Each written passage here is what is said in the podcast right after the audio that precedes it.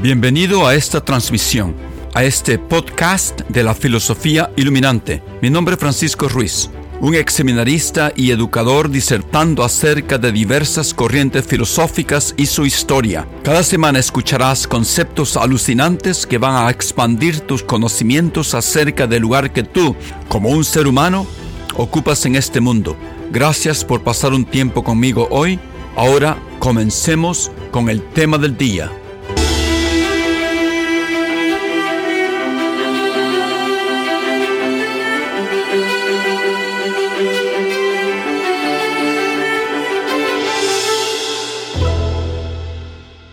Buenos días, eh, buenas tardes, buenas noches. Este es eh, Francisco Ruiz, hablando con ustedes de nuevo desde Boston, Massachusetts. En mi canal y podcast de Filosofía Iluminante, nos hemos embarcado en una gran búsqueda intelectual en esta larga serie de grabaciones. Estamos buscando, o yo diría más específicamente, estamos construyendo una definición aceptable de lo que somos como seres humanos, de nuestra propia naturaleza, de nuestra propia esencia. Hemos comenzado con las diferentes maneras que los seres humanos usamos para adquirir conocimientos. Ya disertamos acerca de la corriente llamada racionalismo, originada en el planteamiento filosófico de Platón, con sus formas inmutables, eternas y permanentes existentes en las esferas extraterrestres, y que existen antes que nosotros naciéramos, y que son la cuna de toda la verdad y sabiduría, seguimos con su otro gran proponente después de Platón, seguimos con René Descartes, y su conclusión que somos unos seres dualistas compuestos de dos cosas completamente diferentes. Una cosa es pensante, inmaterial, nuestra mente o alma, que interacciona con la otra que es física y material, nuestro cerebro y cuerpo. Nos hemos encontrado en este hilo filosófico con, algunas grandes incógnitas suscitadas del dualismo de Descartes, que preocupan a los filósofos contemporáneos y que merecen nuestra atención. Algunos refutan el dualismo interaccionista de Descartes y otros lo apoyan. En mi última grabación hablamos de una princesa que refutó a Descartes, la princesa Elizabeth de Bohemia, contemporánea de Descartes.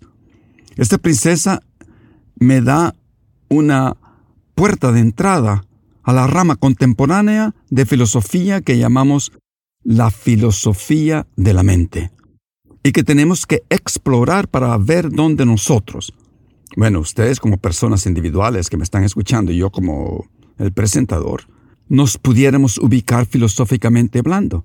Esta grabación corta antes de empezar de lleno la voy a dedicar a manera de repaso e introducción a expandir las implicaciones del dualismo con una serie de inquietudes, tal vez preguntas que nos pudiéramos hacer acerca de ello usando nuestra razón.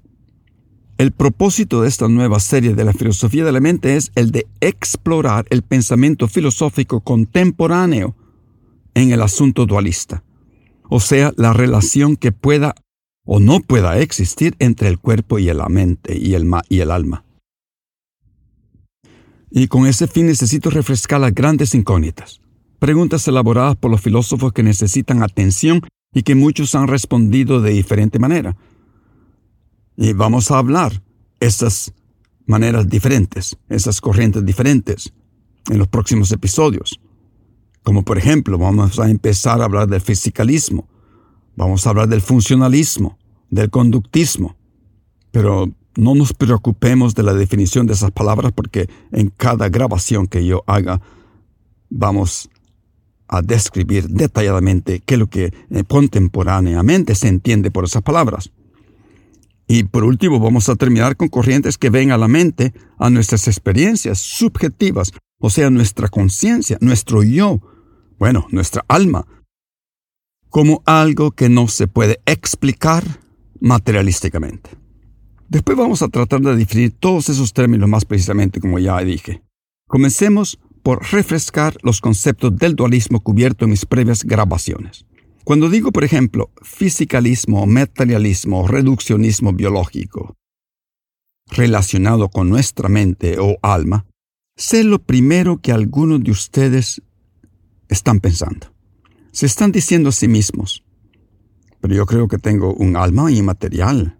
Por supuesto que yo nací con un alma, una alma eterna. Y eso me lo han enseñado desde chiquito.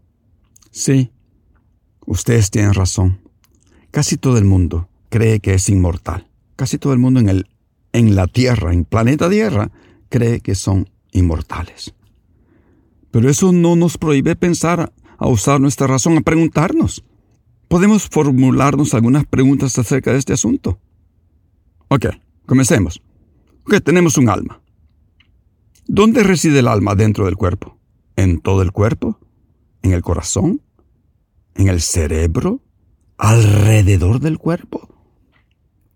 Bueno, lo esencial es que esta creencia del dualismo estipula que el cuerpo muere y que el alma nunca muere. Puede ser, nos preguntamos, que podamos explicar la mente, el alma, basados en el funcionamiento biológico del cerebro, estudiando las neuronas del cerebro. Ok, ¿cómo podríamos definir a la muerte en este esquema dualista? Tal vez pudiéramos considerar a la muerte como una ruptura del alma y del cuerpo. Ok, las dos cosas se separan hay una ruptura y la muerte sucede. En este esquema, después de la muerte, el alma ya no puede controlar el cuerpo. ¿Verdad? Creo que todos estamos de acuerdo en eso. El cuerpo ya no funciona. No lo puede mover. Bueno, el cuerpo se convierte en polvo. Y tampoco el alma puede recibir información o puede ser activada por movimientos del cuerpo. Ya no recibe señales del cuerpo. Pero en este esquema popular en el mundo, el alma inmaterial e inmortal sigue existiendo. ¿Cómo? ¿Por cuánto tiempo? ¿Para siempre? Ok, especifiquemos más. Nosotros consideramos que una persona, lo que entendemos nosotros en estos momentos como persona, no, le pueden preguntar a sus amigos qué cree que es una persona. Y estoy seguro que casi la mayoría les va a decir, ah, bueno, una persona es una combinación, combinación de cuerpo y alma. No creo que nadie se le ocurra decir que una persona es solamente el cuerpo. Ni tampoco yo creo que se le ocurra a alguien decir, no, una persona es la pura alma. Bueno, en otras palabras, una persona tiene dos elementos primarios, básicos, fundamentales, el cuerpo físico y el alma inmaterial. Así es como Casi toda la gente piensa en Centroamérica, en México, en Sudamérica. Pero razonando más aquí está el detalle.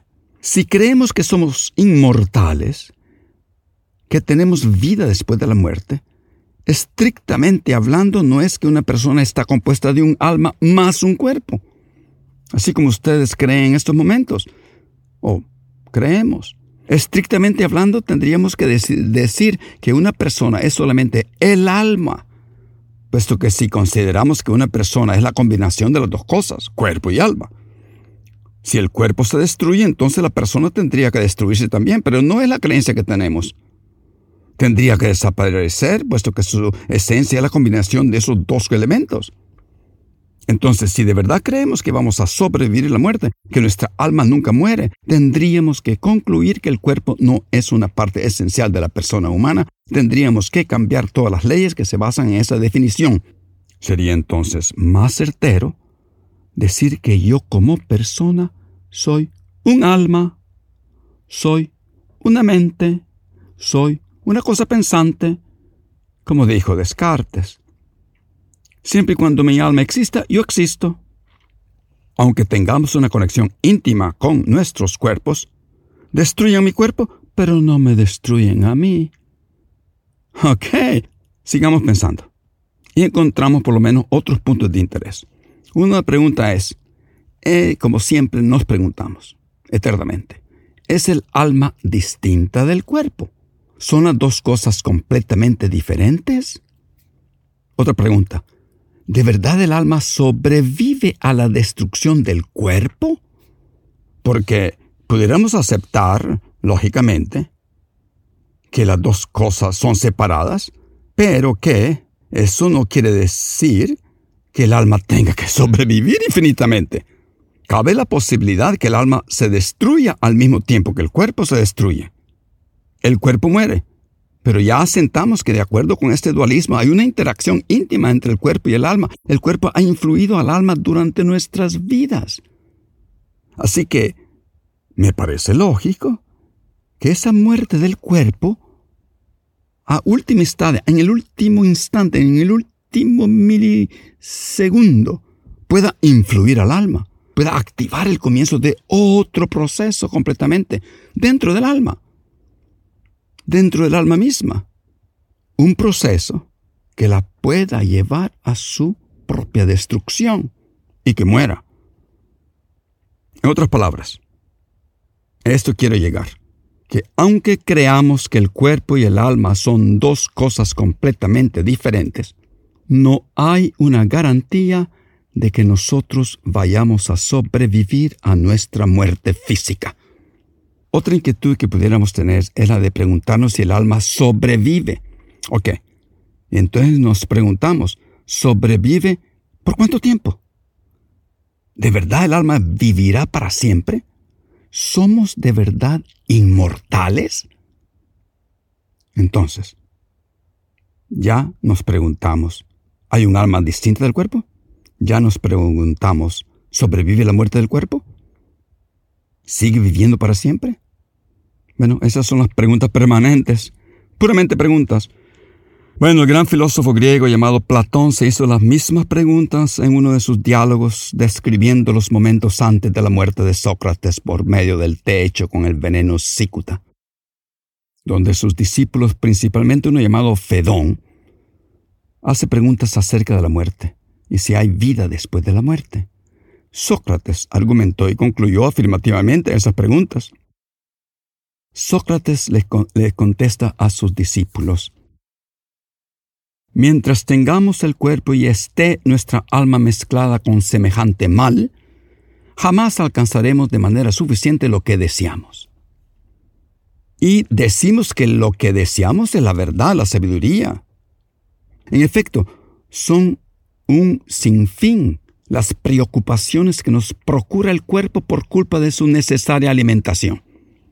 Y encima, si nos ataca alguna enfermedad, nos impide la búsqueda de la verdad. Nos llena de amores, de deseos, de temores, de imágenes de todas clases, de un montón de tonterías. De tal manera que, como se dice, por culpa suya no nos es posible tener nunca un pensamiento sensato. El alma en sí misma debe contemplar las cosas en sí mismas, y sólo entonces alcanzaremos la sabiduría que deseamos. No mientras vivamos, sino después de la muerte. Bueno, parecería que es un cura por allá, por las montañas de Sudamérica o Centroamérica, hablando a sus feligreses, pero no, ese es, Sócrates hablando, ¿ok? Más de dos mil años antes de, de nuestra era presente. Bueno, espero que los haya hecho pensar durante este repaso de las implicaciones de un dualismo interaccionista como el de Descartes y prevalente en nuestro mundo contemporáneo. En la próxima grabación hablaremos de las respuestas dadas por varias otras corrientes acerca de la mente o alma y su relación con el cuerpo, que contestan todas esas preguntas de diferente manera. La próxima grabación se trata del corriente llamada fisicalismo, que tiene varias ramas y que algunos lo confluyen con el materialismo reduccionista, bueno, nos vemos pronto y espero que me sigan mis grabaciones. Gracias por haber escuchado mi grabación que produzco para contribuir al desarrollo humano de mis oyentes. Si te ha gustado, compártela con tus amigos y familia. Sugerencias de cómo mejorarla son bienvenidas. En los próximos episodios continuaremos discutiendo grandes ideas filosóficas que nos hacen reexaminar nuestras vidas y nuestro rol en este mundo. Hasta la próxima y que tengas un buen día.